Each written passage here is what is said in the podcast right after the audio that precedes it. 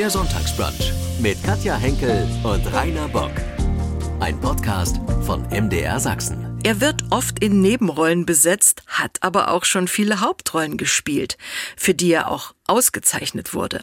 Rainer Bock ist sehr gefragt, er ist sehr geradlinig, er wird immer wieder gern angefragt, auch für Hörspiele und Hörbücher. Der Schauspieler begann erst mit 50 fürs Fernsehen und Kino zu drehen, vorher galt seine Liebe dem Theater. Seine Rollen sind abwechslungsreich.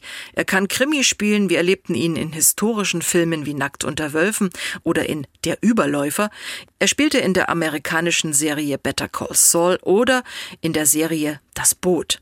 Für seinen Film Atlas trainierte er sich Muckis an, um glaubwürdig einen Möbelpacker zu spielen.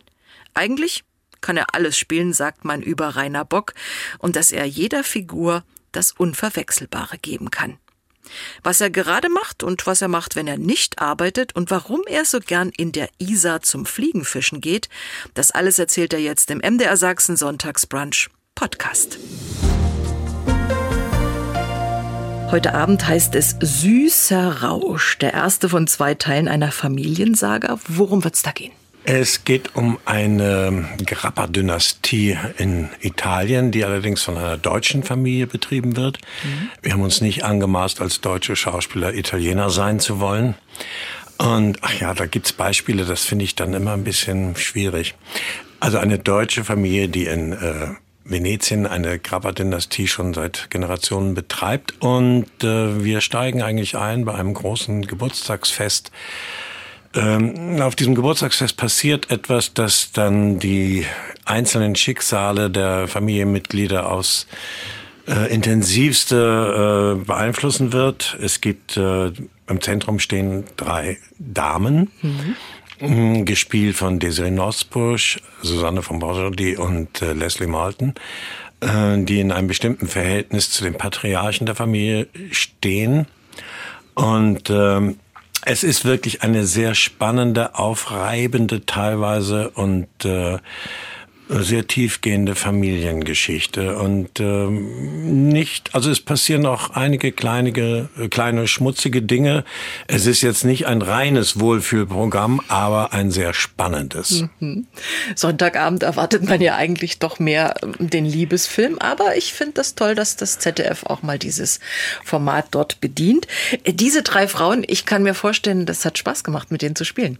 Nee, es sind ja zwei, drei ganz tolle mhm. Schauspielerinnen und äh, ich hatte das Vergnügen, mit Susanne von Borjardie ein Ehepaar zu spielen. Mhm. Und äh, ich bewundere sie ja auch alle drei, aber die anderen beiden kannte ich schon. Das heißt, nein, nein, diese Genosbusch habe ich da ja erst kennengelernt. Ich habe dann witzigerweise im Herbst daraufhin gleich sofort nochmal mit ihr gedreht. Mhm. Aber Leslie kannte ich schon und äh, mit Susanne war es ein großes Vergnügen. Wir hatten sehr viel Spaß zusammen. Was ist Ihre Rolle in diesem Film? Ich spiele den besten Freund äh, des Patriarchen und den Anwalt der Familie, sowohl auch als der Firma. Mhm. Es geht um eine Traditionsbrennerei. Sie trinken ja aber gar keinen Alkohol. Nee.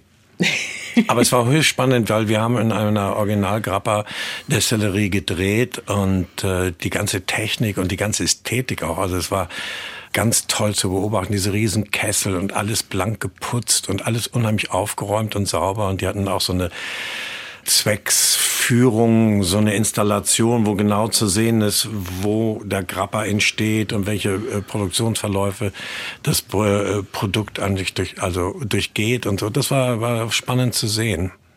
Also wenn man mit Ihnen anstoßen will, dann mit Wasser, Limo, Cola? Wasser. Wasser, okay. Mhm. Gerade haben wir Sie auch im Irland-Krimi Preis des Schweigens gesehen, an der Seite wieder von Desiree Nosbusch. Wie gern spielen Sie mit ihr zusammen? Sehr gern.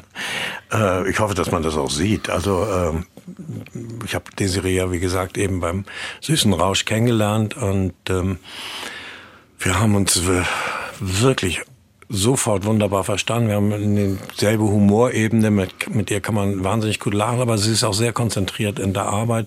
Mhm. Manchmal auch sehr hinterfragend, was mir sehr liegt. Also, dass man zusammen dann auch mal eine Szene untersucht und nicht einfach blank drauf losspielt, ohne äh, äh, nicht vielleicht auch noch Alternativen zu erwägen. Das ging mit ihr sehr gut. Und wir sind da ins Gespräch gekommen. So ist auch der, der Irland-Krimi nicht unbedingt entstanden, aber das war, wenn ich das noch erzählen darf, es war wirklich sehr witzig, weil ich habe dann irgendwann zu ihr gesagt, hör mal, ich beneide dich so, dass du in Irland drehen kannst. Ja, und sagt sie, wieso das denn? Ich sage ja, weil ich Fliegenfischer bin und das soll man in Irland hervorragend ausüben können, mhm. diesen Sport. Und dann guckte sie mich so ganz ernst an und sagte, würdest du das denn machen? Ich sag, was, fischen? Ja, das mache ich ja schon in München. Nein, sagt sie, würdest du denn bei uns drehen? Ich sag, du fragst das so, als, als würdest du das Sandmännchen äh, spielen oder so. Das ist doch ein hochinteressantes Format. Also mhm. klar, aber deswegen habe ich dir das nicht gesagt. Nein, nein, sagt sie, das weiß ich schon. Und dann hat sie ihre Produzentin angerufen, die übrigens auch Bock heißt. Nicola Bock und hat äh, erzählt, ja, Rainer Bock würde gerne in Irland fischen. Sagt sie, du wirst lachen. Vor zwei Tagen haben wir ihn angefragt in der Agentur, ob er für die nächste Folge zur Verfügung steht. Das ist ja witzig. Ja, also da haben wir sehr gelacht. Und als ich dann noch gehört habe, dass der Regisseur Alexander Dierbach ist, mit dem ich jetzt auch gerade eine sechsteilige internationale Serie gedreht habe, mhm. und mit dem ich vorher schon wahnsinnig gern gearbeitet habe, war das natürlich perfekt. Heute Abend gibt's also ein Wiedersehen mit Ihnen in Der süße Rausch oder Süßer Rausch, 20.15 Uhr im ZDF. Sie haben ja schon so vieles gespielt, Ihre Filmliste ist ordentlich lang, aber Sie haben erst mit 50 tatsächlich für Film und Fernsehen äh, vor der Kamera gestanden. Ja. Mhm. Vorher also Theater. Ja, ich habe mich am Theater sehr wohl gefühlt. Ich habe auch nicht geglaubt, dass die Kamera und ich so ein äh, so ein ähnliches Verhältnis eingehen würden, dass das klappt. Ich war da immer sehr skeptisch. Das hat auch was mit äh, Selbstzweifeln natürlich immer mhm. zu tun und so. Aber andererseits habe ich mich am Theater wahnsinnig wohl gefühlt. Ich habe das geliebt, im Ensemble zu sein, äh, mich so intensiv mit Literatur zu beschäftigen. Das war schon äh, mein innerstes Bedürfnis und das war eine tolle, tolle Zeit. Und manchmal ist das dann ja so, dass das auch was mit Zufall und Glück zu tun hat. Es war ein großes Geschenk, dass Michael Haneke mich im Weißen Band besetzt hat. Mhm. Und scheinbar habe ich es nicht ganz versaut. Also danach gab es dann Anfragen und äh, im Theater sagen wir immer, ich besetze mich von der Bühne. Also Produktion bringt die nächste vielleicht nach sich und so war ja. es dann tatsächlich auch bei mir und dann musste ich mich irgendwann entscheiden, weil beides wäre schwer zu koordinieren gewesen. Also Theater heute gar keine Zeit mehr.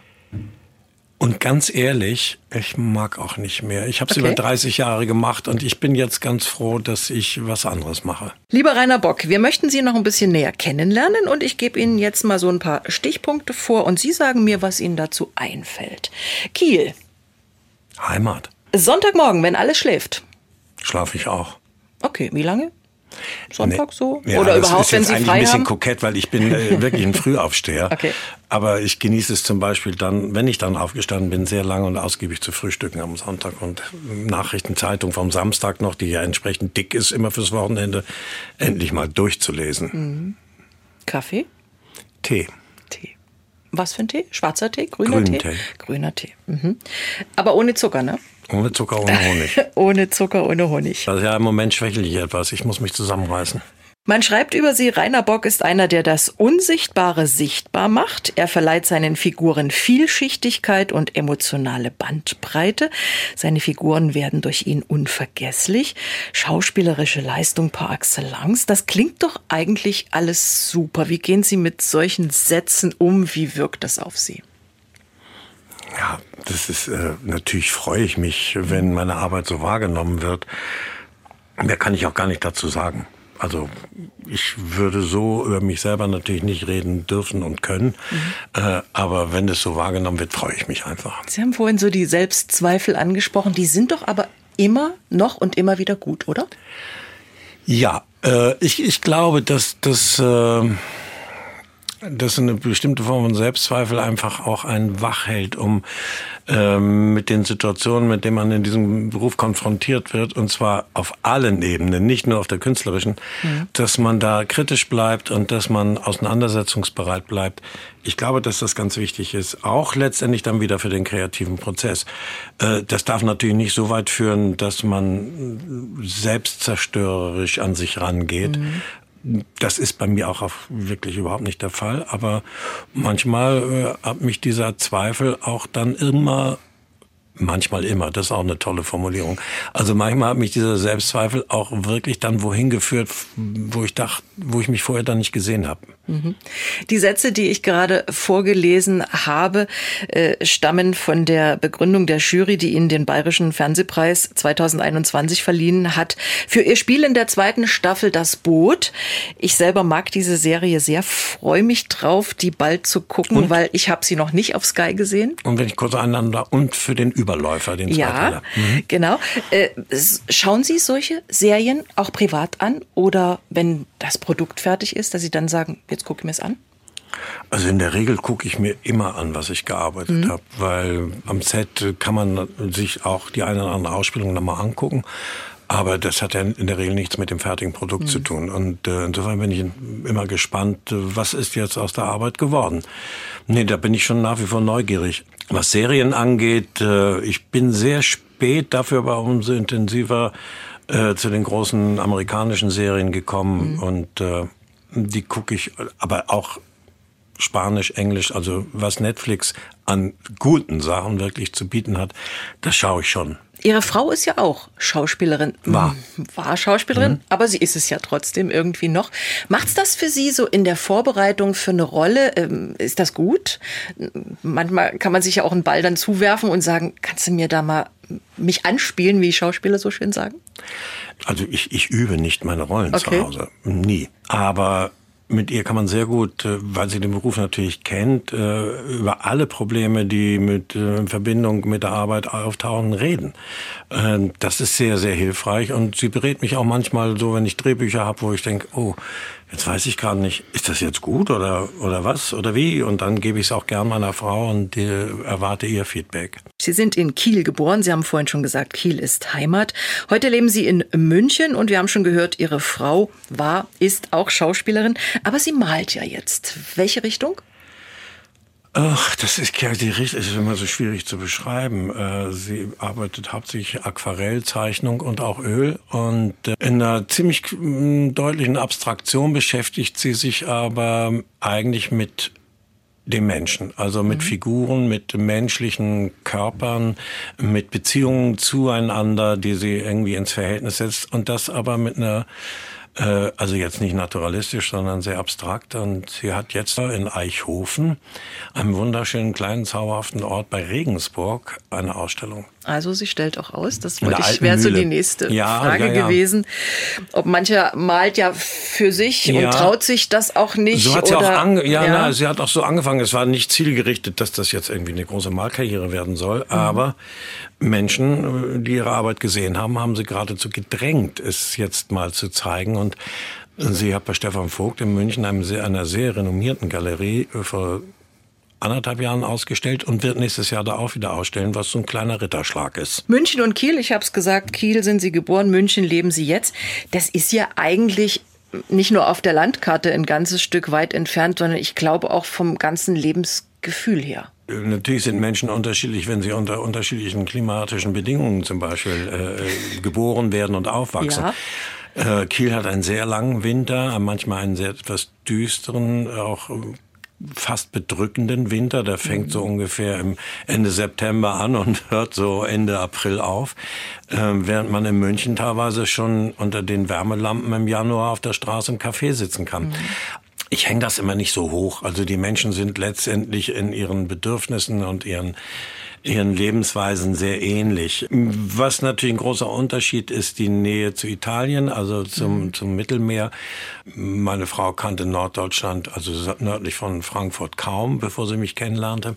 Ich übertreibe jetzt ein bisschen, aber mhm. das ist so, weil die Tendenz geht natürlich in den Süden und bei uns war es viel Skandinavien. Äh, es macht, hat ganz viel mit dem Klima zu tun. Es ist etwas rauer, es ist etwas kühler. Ähm, man muss sich wärmer anziehen, während man hier locker luftig sein kann in München mhm. äh, fast das ganze Jahr über.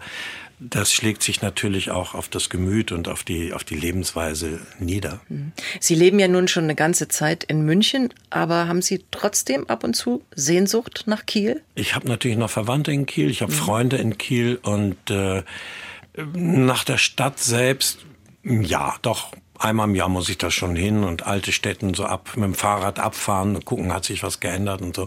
Aber hauptsächlich sind es die Menschen, die mich dahin ziehen. Und was mögen Sie inzwischen an München besonders? Die Isar. Die ja. liebe ich, diesen wunderschönen Fluss, der mitten durch die Stadt geht und mir ein, ein wunderbares Hobby eröffnet hat. Und äh, ich mag diese, diese fast barocke Lebensweise der Bayern einfach gern. Sie trinken gern, sie essen gern, sie sitzen gern beisammen und äh, und ich finde München auch sehr, eine sehr offene Stadt. Der Münchner Biergarten ist für mich ein Protobeispiel dafür, dass man zusammen hocken kann, ohne den anderen zu fragen, woher er kommt und was er ist und was er macht. Und dabei es sich gegenseitig gut gehen lässt. Eine herbstliche Schnellantwortrunde gibt es für Sie. Apfel- oder Pflaumenkuchen? Hm. Pflaumen. Oktoberfest oder nicht? Nicht. Was ich am Herbst besonders mag? Das Laub. An einem gemütlichen Herbsttag zu Hause mache ich am liebsten? Lesen, Romy spielen. Echt? Romy? Liebe Romy. Spiele ich manchmal auf dem Handy. Auf dem Handy spiele ich Skat. Ich okay. bin ein begeisterter Skatspieler, aber man findet ja kaum noch. Das ist ja ein aussterbendes Spiel. Hm. Die jungen Leute interessiert das kaum und äh, man findet selten Partner. Also kleiner Aufruf, ja, wer mit mir in München Skat spielen möchte, auch gern dotiert, äh, soll sich melden. Okay. Das beste Essen im Herbst? Ach, ich hab's schon manchmal auch gern deftig. Also Sauerkraut mit Rostbratwürsteln und so mag ich wahnsinnig gern. Ich selber koche einen hervorragenden Bohneneintopf und meine Frau macht alles andere, was so ein bisschen auch im Herbstlich so Pilze natürlich, weil Saison mhm. ist. Mhm. Gehen Sie auch in die Pilze? So sammeln Pilze? Suchen? Nein, das würde, glaube ich, zu einem schnellen Ableben meiner und meiner Familie führen. Ich habe keine Ahnung davon. Okay. Was ich am Herbst weniger mag?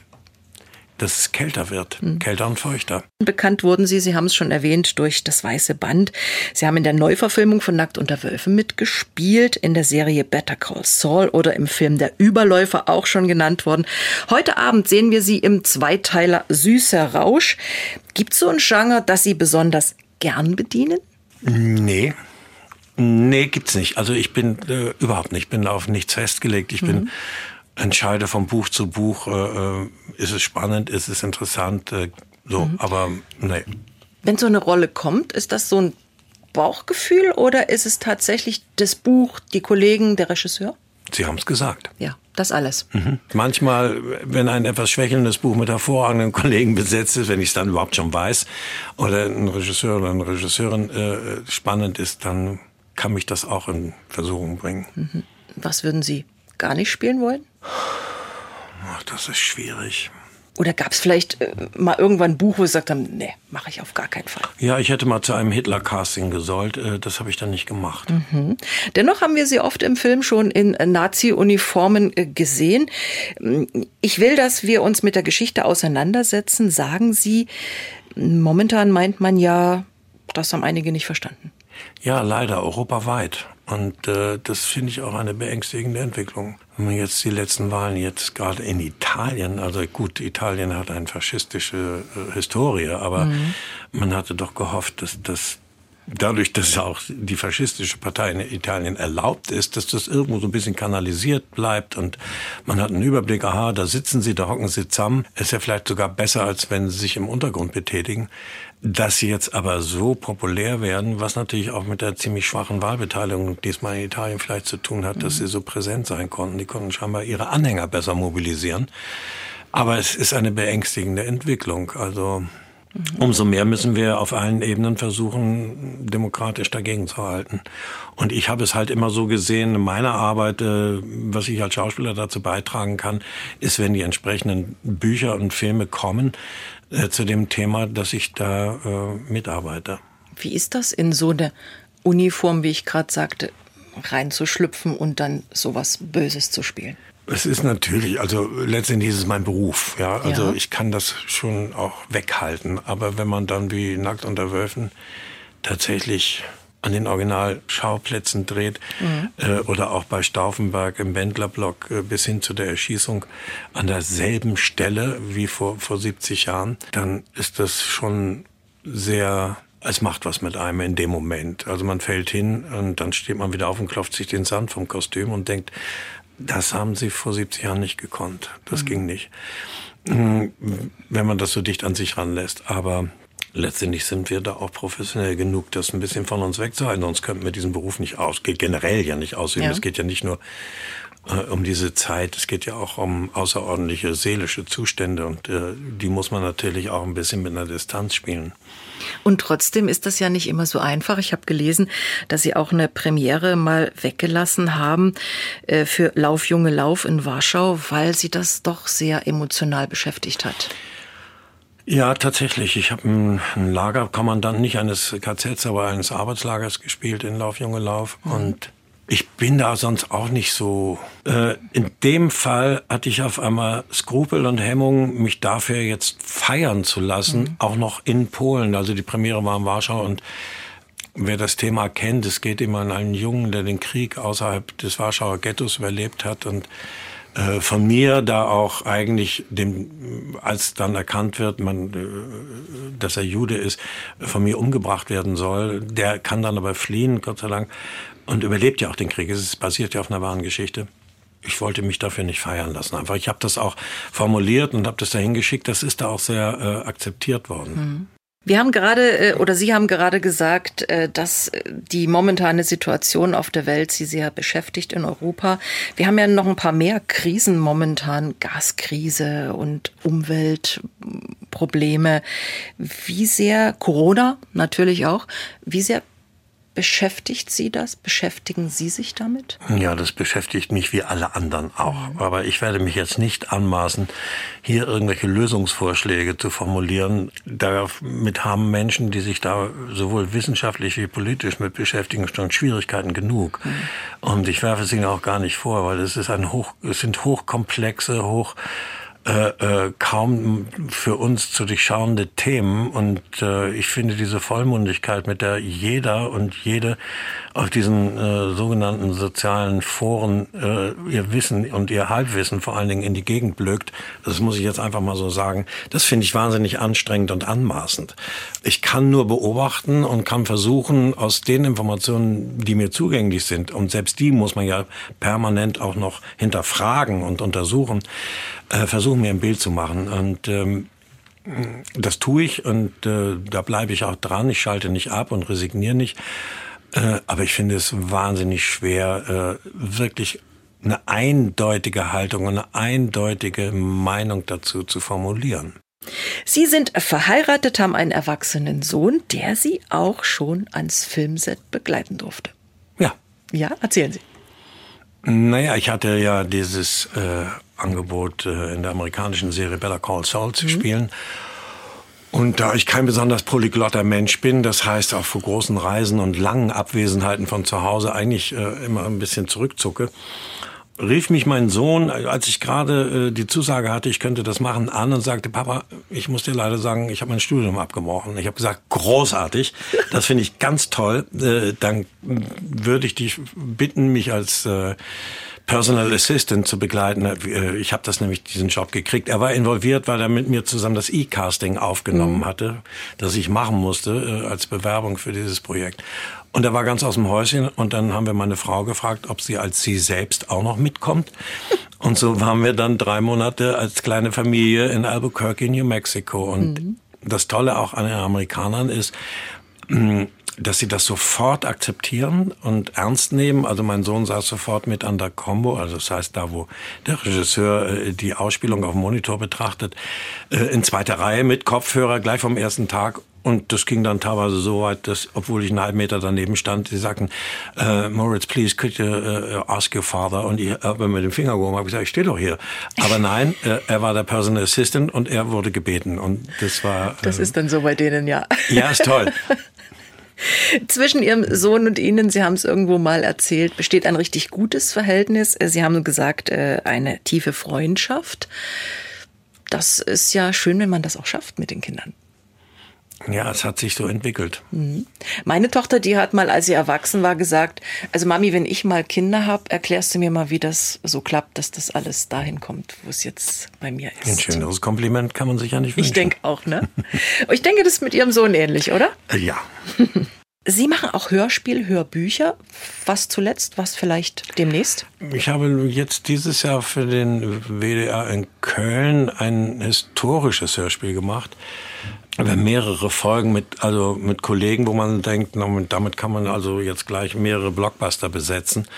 Äh, das hat wahnsinnig viel Spaß gemacht, äh, weil es in eine andere Zeit geführt ist. Es ist so ein bisschen Mystery-mäßig. Also ich will jetzt nicht sagen äh, Game of Thrones, aber in der Zeit, also Mittelalter angesiedelt. Mhm. Und das hat wahnsinnig viel Spaß gemacht. Ich komme leider zu selten dazu. Und die Angebote, wenn ich hier gleich mal ein bisschen Kritik bei den Send an den Sendern üben darf, die Hörspielproduktionen werden immer weniger. Und ich weiß, dass es doch ein großes Klientel an Zuhörern gibt, die das lieben. Mhm. Und übrigens auch die Schauspielkollegen lieben das alle, obwohl es im Verhältnis zu Drehgagen natürlich gar nicht so merkantil interessant ist, aber es, es macht einfach einen Riesenspaß.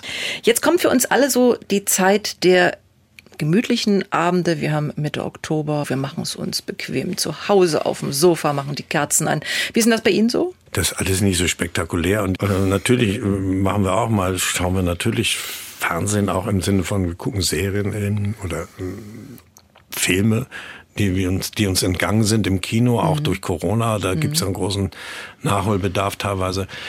Aber jetzt groß mit Kerzen an und so. Also das, äh, die Jahreszeit an sich feiern wir so in der Wohnung nicht. Wir gehen viel raus. Also wir fahren wirklich, sobald ich äh, zu Hause sein kann und, und auch meine Frau Zeit hat, dann setzen wir uns ins Auto und fahren raus in die, in diese wunderschöne bayerische Natur. Und wenn Sie dann doch zu Hause Serie gucken, versuchen Sie dann eben momentan nicht zu sündigen? Ja, ich habe das tatsächlich äh, von, von, von war dann, das habe ich damit angefangen, Mitte März oder Anfang März, fünfeinhalb Monate habe ich es wirklich aber sehr, sehr konsequent durchgehalten. Respekt. Hab auch, ja, aber auch ohne zusätzlich großen Sport, weil ich hatte in der Zeit auch zweimal Corona und hab, bin dann natürlich vorsichtig gewesen mit sportlicher Aktivität danach.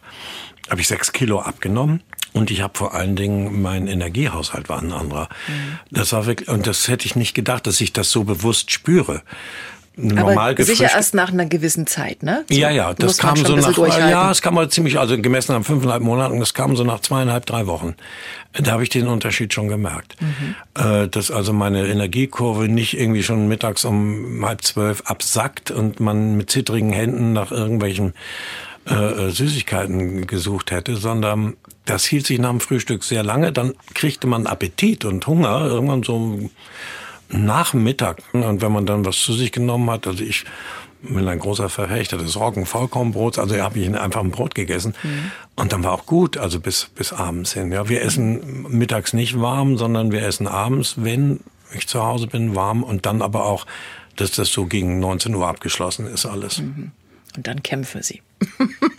dass das Schokoladenfach nicht angefasst wird. Nee, okay. es gab kein Schokoladenfach mehr. Es gab mehr. keins mehr, okay. Das ist wahrscheinlich auch das Allerbeste.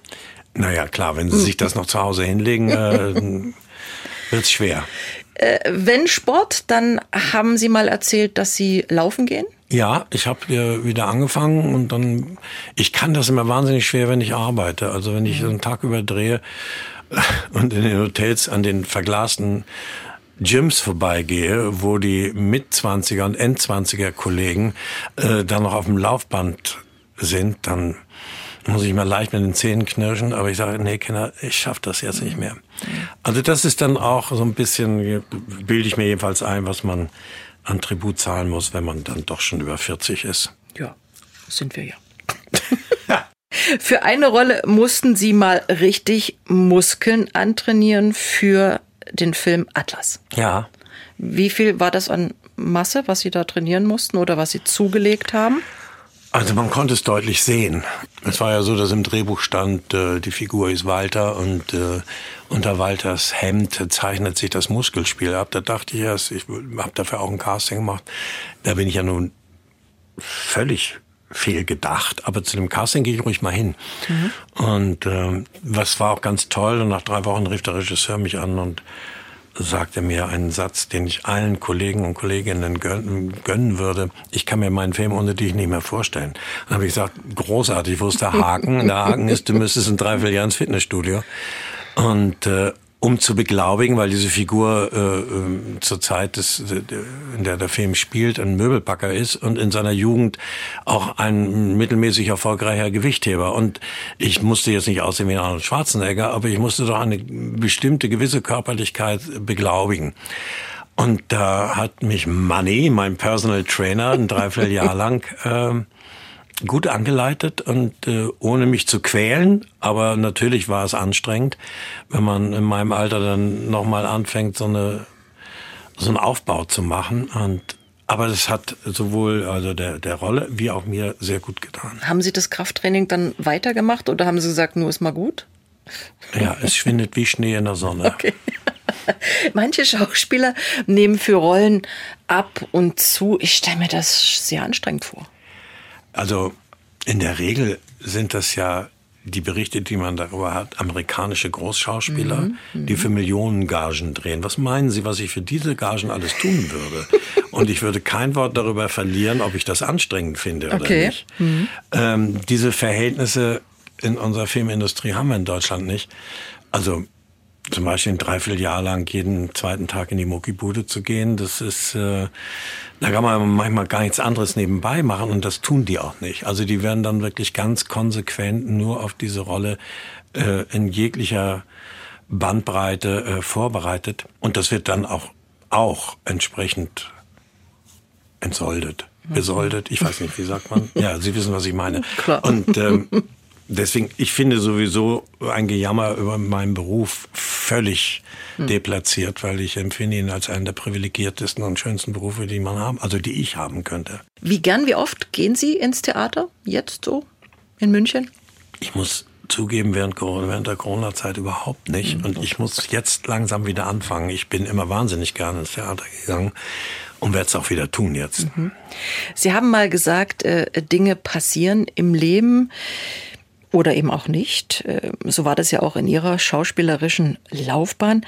Aber gibt's was, das sollte aus Ihrer Sicht unbedingt mal passieren?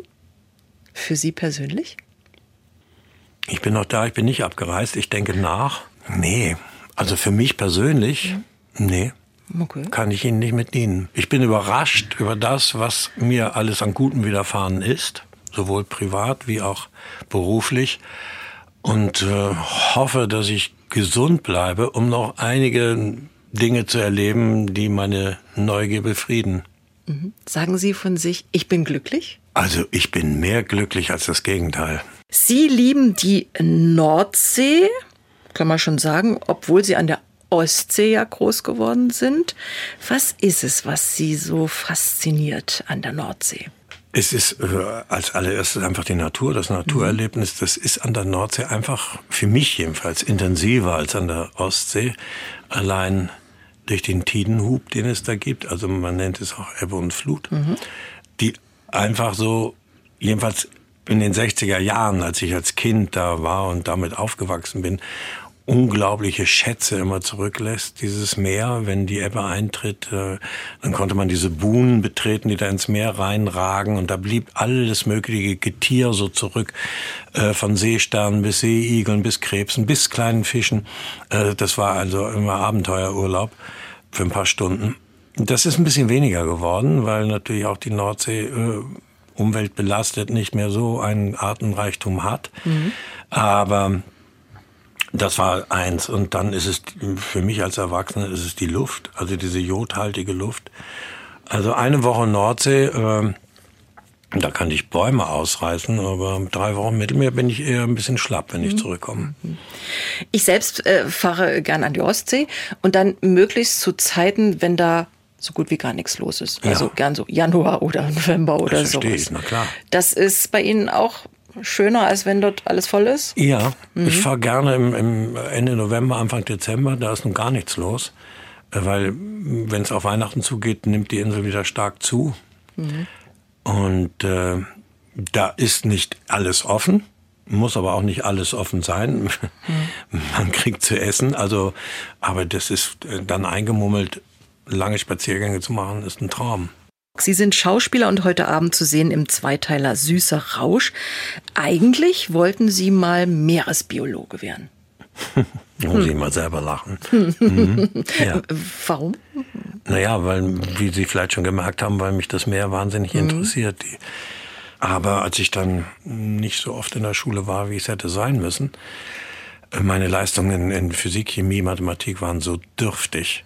Und auch ehrlich gesagt, mein Interesse vor allen Dingen für Mathematik war Mathematik war äußerst spärlich, dass ich das in einem Grundstudium für Meeresbiologie oder für Biologie hm. nie im Leben hätte aufholen können. Also deswegen musste ich dann einsehen, dass das nichts mehr wird. Mhm.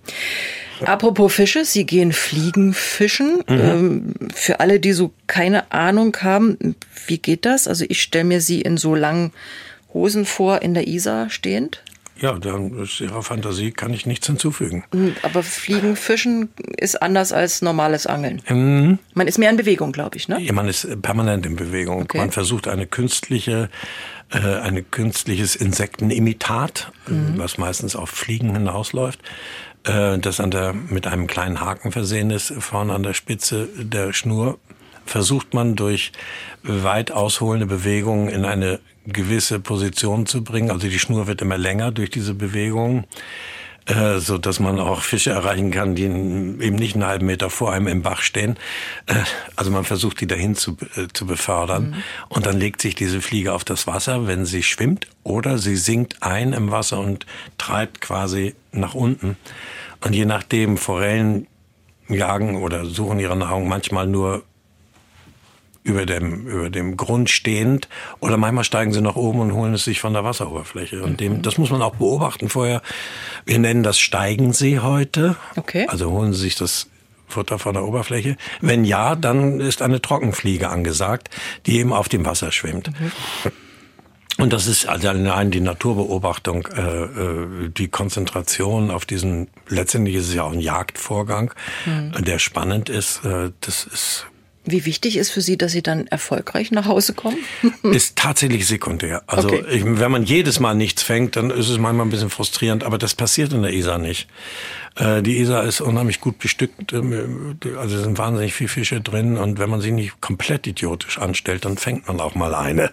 Und dann können Sie die auch töten und essen? Ja, das habe ich aber schon als zehnjähriger äh, Knabe gelernt. Okay. Also da habe ich generell so Angeln von, von meinem Onkel erlernt und dazu gehörte einfach, dass man einen Fisch betäubt, ihn dann äh, per, per Kiemenschnitt tötet und auch ausnehmen kann und schuppen kann und filetieren kann. Sie tragen einen interessanten Ring. Der ist von meiner Mutter selig. Aha. Also ist nicht der Ehering. Nein. Also, ja. Mhm. Was ist das für ein Stein?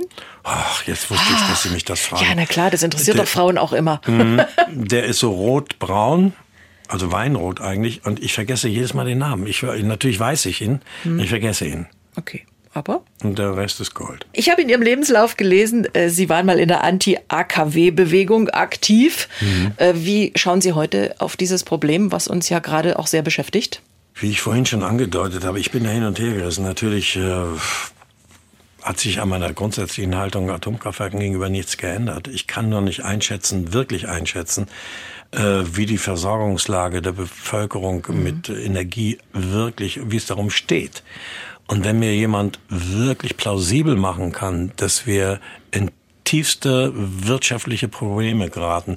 Und mich interessiert da ehrlich gesagt nicht, ob die DAX-Unternehmen mal zwei Prozent mehr, weniger verdienen, sondern ob die Breite der Bevölkerung in ihrer Lebensqualität so sehr eingeschränkt wird dadurch, dass wir nicht umhin können, vielleicht noch mal mhm. ein oder zwei oder drei AKWs länger laufen zu lassen, bis dieses äh, Versorgungsproblem gelöst ist wenn man mir das wirklich ernsthaft, ehrlich und klar plausibel machen kann, dann würde ich da einknicken und sagen, okay, dann mach das, bevor es zu sozialem Unfrieden kommt.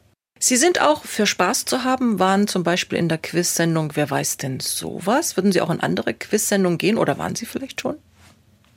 Ich war mal bei, bei Jörg Pilawa in dem Quiz des Nordens auch. Mhm. Äh, ja, ich bin ein, ich quizze gern, ich gucke auch gern, muss ich sagen. Mhm. Gucke sehr gern Quiz-Sendungen. Ähm, allein schon wegen des Mitratens, ja, gar nicht. Äh, ich mache das gern. Mhm. mhm. Es gibt ja Schauspieler, auch prominente andere Menschen, die sagen, ah oh, nee, da mache ich mich vielleicht da zum hm? Gespött der Leute, wenn ich dann was nicht weiß oder so. Wie, Klar. wie da sind viele, die sagen, nee, mache ich gar nicht erst. Mhm. Also aus dem Grund würde ich es nicht nicht machen, aber okay.